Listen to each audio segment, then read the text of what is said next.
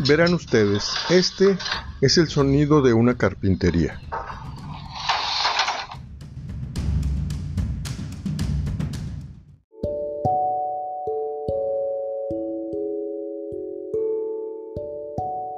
Hola, ¿qué tal? Y este- Buenas noches, muchas gracias. este es el escritor. Vicente Alfonso.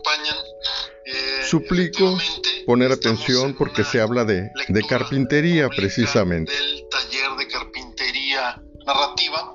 Y lo primero que quisiera sería explicar muy brevemente por qué carpintería narrativa. Eh, porque al escuchar taller de carpintería me ha pasado varias veces que eh, la gente se imagina un poco la escena de Pedro Infante chiflando y cepillando ahí un tablón. Este, pero hablamos de carpintería. El término, en primer lugar, eh, bueno, proviene de un maestro, de un grandísimo maestro que es Gabriel García Márquez. Eh, él usaba este término en, en, sus talleres. Yo tuve la fortuna de participar en un par de sesiones con él en la Fundación para las Letras Mexicanas y nos decía, a ver, tienen que concebir el oficio de escritor y el oficio de narrador precisamente como eso, como un trabajo en donde hay técnicas que se aprenden y se heredan de una generación a otra o, de, o se intercambian como lo hacen los carpinteros, como lo hacen los, este, los albañiles, los plomeros, todos estos oficios, ¿no?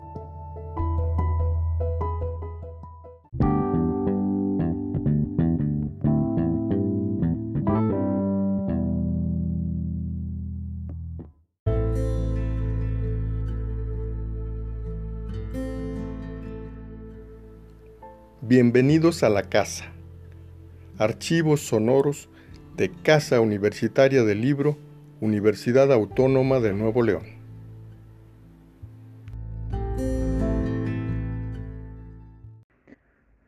Creo que es difícil hacer generalizaciones. Vivimos en un mundo polarizado, un país que también está polarizado, y creo que la realidad del periodismo es tan diversa como realidades existen en nuestro país, ¿no? Eh, no todo mundo se dedica al periodismo por las mismas razones, ni todo mundo se dedica al periodismo con los mismos objetivos y con el mismo código, digamos, de, de, de ética, ¿no? Entonces, eh, hacer una generalización me parece difícil precisamente porque la realidad está compuesta de casos específicos y, te digo, son muy, muy distintos cada uno.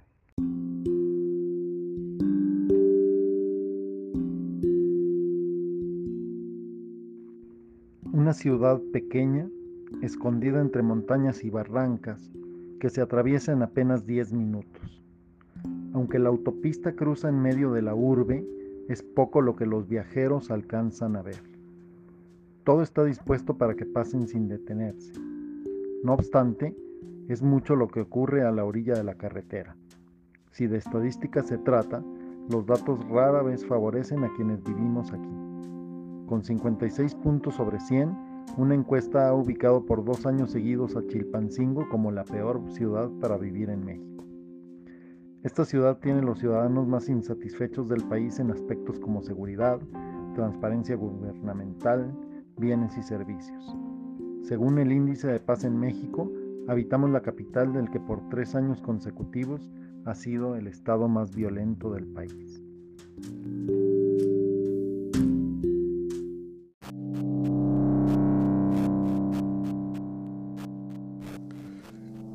Tengo eh, aquí en la mesa el libro A la orilla de la carretera de Vicente Alfonso. Es un libro publicado por la Universidad Autónoma de Nuevo León. Y quisiera decirles que la primera impresión, es decir, la primera lectura que tuve de este libro es que eh, pertenece a, eh, a, un autor que se haya montado en una ruta de transición. O sea, es un autor contemporáneo que sabe utilizar las herramientas eh, del mundo global, del mundo de Internet, pero que pertenece también de algún modo a la galaxia Gutenberg, aquella en la que existían todavía eh, máquinas de escribir que llegaban a, eh, establecerse como artefactos polvorientos, eh, aquel mundo en el que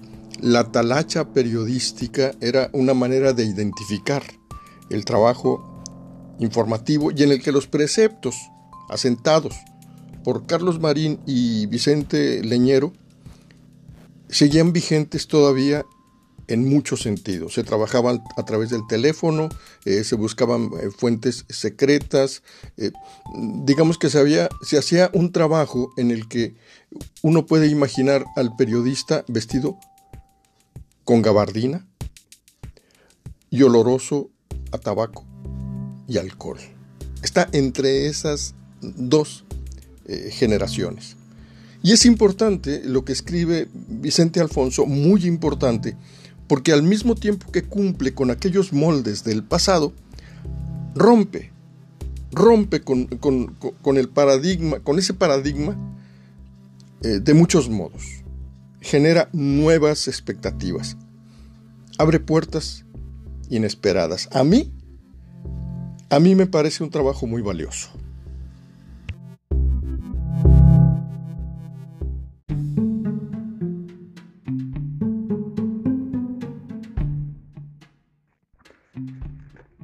Estudié periodismo efectivamente hace 20 años, hace más de 20 años empecé a, estudiar la carrera eh, y era un mundo sin internet, un mundo pre-internet, eh, con una dinámica muy distinta, ¿no? Hace unos días comentaba con unos colegas, eh, un colega de Sinaloa, me comentaba que mi generación está muy marcada por la reconstrucción de la memoria. Y le decía yo que quizá una de las razones es que nosotros crecimos en esta era pre-internet en donde unos pocos decidían el contenido de los mensajes que circulaban, tanto en la televisión como en el radio, por supuesto en los periódicos, ¿no? Eh, hoy las redes, el boom de Internet y de las redes sociales ha permitido un diálogo mucho más plural. No, no necesita uno tener una columna periodística para opinar, no necesita uno eh, horas o minutos de tiempo aire en radio televisión para opinar. Entonces creo que eso ha tenido sus ventajas y sus desventajas. Las ventajas, por supuesto, es que los mensajes están mucho menos restringidos, mucho menos controlados, hay una, eh, una mayor pluralidad, pluralidad. Eh, pero la desventaja es que de pronto eh, asistimos a una especie de Babel en donde cada quien habla de distinto tema o de una perspectiva distinta y hay una superabundancia de mensajes que que vuelve muy fácil eh, perder la brújula, ¿no? Entonces, creo que estudiar periodismo en, la, en, aquel entonces se trataba de abrir espacios, de encontrar la manera de abrir los espacios, eh, y hoy se trata de, cómo administrarlos y cómo saber filtrar eh, los mensajes que leemos, ¿no? Y me refiero como lectores, cómo cribar lo que es importante de lo que no lo es. Otra diferencia es que nosotros, en mi generación, yo crecí determinado por una cultura periodística eh, muy permeada también de lo literario, ¿no? A partir de la obra de maestros como García Márquez, como Vicente Leñero, como Federico Campbell. Eh, tuve la suerte de llevar taller, de hacer trabajo de taller con los tres y eso marcó mucho mi, eh, digamos, mi, perspectiva del trabajo periodístico, del oficio periodístico. Ah, hoy me pregunto qué tanto eh, existe este, esta idea de la palabra escrita como oficio y del periodismo como oficio. No sabría decirlo. A mis talleres llegan muchachos que sí tienen interés en ello y me da muchísimo gusto platicar con ellos, ¿no? Y creo que son generaciones muy despiertas y con una facilidad tremenda para eh, hacer muchas cosas al mismo tiempo y, manejar mensajes, ¿no? Entonces, pues creo que cada generación tiene sus puntos fuertes y sus talones de Aquiles.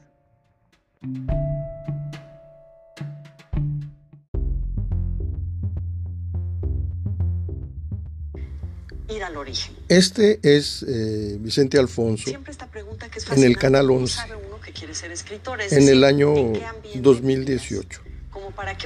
Lo entrevista eh, Mónica Lavi. Son preguntas que uno quisiera hacerle, pero que cuando indagas ya están hechas, ya están eh, establecidas las preguntas y las respuestas. Es solo poner atención. Tan fácil como poner atención me hiciera escritor desde antes de darme cuenta incluso de que quería hacer eso. Eh, mi madre fue juez durante muchos años, desde que yo era un niño pequeño era juez y mi papá era maestro rural. Entonces, bueno, en realidad él es abogado también, eh, con especialidad en criminología, pero daba clases en una escuela rural aparte. Eh, siempre le gustó mucho hacer trabajo social. Imaginarse la formación de un escritor, de un cronista, de un periodista en Torreón es algo realmente complicado. Todavía no era generalizado, ¿no? Entonces pues los niños se iban con los papás. Cuando nos íbamos con mi padre era vagar por el desierto, estar buscando plantas, animales, cosas que nos llamaran la atención. Había, por ejemplo, aprendí rápidamente a localizar dónde había puntas de flecha de los indígenas, de los coahuiltecas, los irritilas, este, y me la pasaba en el desierto, ¿no?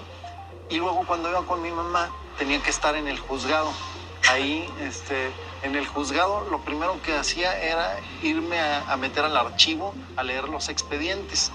Eh, pero rápido me lo prohibieron porque ¿qué hace un niño de 7, 8, 10 años leyendo expedientes de casos este, legales, no? Entonces, lo que dijo mi mamá, puso una regla muy sencilla, es una mujer muy práctica, me dijo, pueden hacer lo que quieran mientras no salgan del edificio.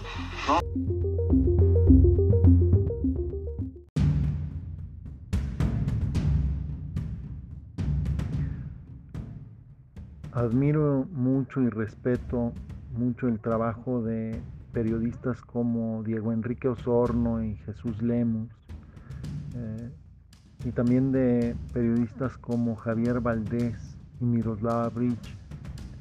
Creo que sus casos, el caso de estos dos últimos, es un ejemplo máximo de congruencia y de compromiso. Eh, por desgracia, en nuestro país hace décadas que el Estado de Derecho se venía descomponiendo. Y entonces, no solo ejercer el periodismo, sino ejercer casi cualquier oficio desde la ética, eh, se, volvía peligroso, ¿no? Y, bueno, lo que estamos viendo ahora es justamente eh, pues los síntomas agravados por pues por, por años y años de, corrupción galopante, ¿no? Entonces, eh, creo que estamos en un, en un punto importante porque estamos decidiendo como país hacia dónde nos movemos, ¿no? Hacia, hacia dónde queremos eh, llevar el ejercicio, no no solo del periodismo, sino de muchos otros ámbitos de la vida pública y creo que es una discusión importante, ¿no? Eh, hay una cosa que complementa la primera pregunta y que quisiera señalar ahora, ¿no? Que es, eh, creo que sí ha habido un avance en cuanto a lo que se puede decir. Eh, los poderes fácticos hace décadas controlaban con una mano férrea e intolerante este, todos los renglones de, de la vida pública, ¿no? Y hoy creo que hay un ambiente más de debate y discusión, ¿no? En los mismos medios. Hay afirmaciones y respuestas, no, no es un tejido uniforme, no un periódico, sino es una sala de discusiones, ¿no? Creo que eso es saludable, ¿no? Desgraciadamente existen todavía estos poderes fácticos eh, en donde de pronto se toman decisiones de terminar con la vida de colegas y pues eso es terrible, ¿no? Por, por desgracia sigue ocurriendo y tenemos que hacer lo que sea para que deje de ocurrir. Conocí a Montemayor en primero de primaria, en Chihuahua, en un colegio que se llamaba El Regional, me cuenta Ignacio Solares mientras termina un taco de fideos secos. Estamos en El Cardenal, uno de sus restaurantes preferidos. Luego, para la preparatoria, Montemayor se fue a otra escuela que se llamaba el Instituto. Su papá era ingeniero de caminos y tenía dinero. Le compraban sus juguetes en Texas, en El Paso. Yo era muy pobre. De niño Montemayor llegaba con unas pistolas doradas, usaba sus lentecitos y ya era, casi te diría, el Montemayor de 50 años después. Siempre fuimos amigos, aunque siempre nos peleábamos. Una vez medio nos peleamos a golpes. Creo que está muy bien que haya libros de periodismo que tengan ventas masivas, pero no debemos perder de vista que en principio el libro sirve para resguardar la memoria de un hecho, ¿no? Eh, vivimos, por supuesto, inmersos en una dinámica de una sociedad de consumo, ¿no? Y entonces los libros de pronto se han convertido en mercancía eh, de, una vida muy corta, eh, pero, pero los libros en, primer, en primera instancia están pensados como una memoria colectiva. Y en ese sentido creo que es importantísimo preservar la obra, eh, eh, periodística, no solo porque es obra de una persona dedicada a ello, sino porque es el registro de nuestros tiempos, ¿no? Esa es la intención del cronista, ¿no? Mm, quizá ahorita tenemos algunos momentos y fenómenos demasiado cerca como para que nos interesemos en rescatarlos, pero hay que hacer esas cápsulas del tiempo y procurar que lleguen hasta este, hasta donde puedan llegar, porque seguramente habrá mucha gente interesada o podrán servir para, este, para definir o precisar detalles que resulten necesarios después. Ah, cuando murió el maestro Carlos Monsiváis, eh, alguien me preguntaba, ¿no? Eh, si su obra no iba a resultar fugaz porque era un cronista y y pues siempre hacía crónicas acerca de momentos que son pasajeros y fugaces y yo decía que no, que ah, por supuesto que no. La respuesta sorfilotea de Sor Juana es un texto producido en una coyuntura, ¿no? Y sin embargo mm, es un ejemplo de eh, organización y sistematización del pensamiento que es digno de leerse en nuestros días, ¿no? Es una obra maestra por eso. Y lo mismo ocurre con las crónicas de Carlos Monsiváis. Toman como punto o, como fondo un, un hecho que está ocurriendo, pero la forma de sistematizar el pensamiento, la forma de organizar las ideas, son este, ejemplos vivos, ¿no? Que debemos de, de seguir. Y lo mismo podría decir de las crónicas de Elena Poniatowska, las crónicas de Juan Villoro, las crónicas de Magali III. Entonces, el periodismo tiene que eh, eh, servir esa función primero, el de informar de manera inmediata, ¿no? Pero también no, no olvidemos, ¿no? Que García Márquez decía que la mejor noticia no es la que se da primero, sino la que se da mejor y pues todos estos que mencioné son maestros en el arte de dar mejor las historias.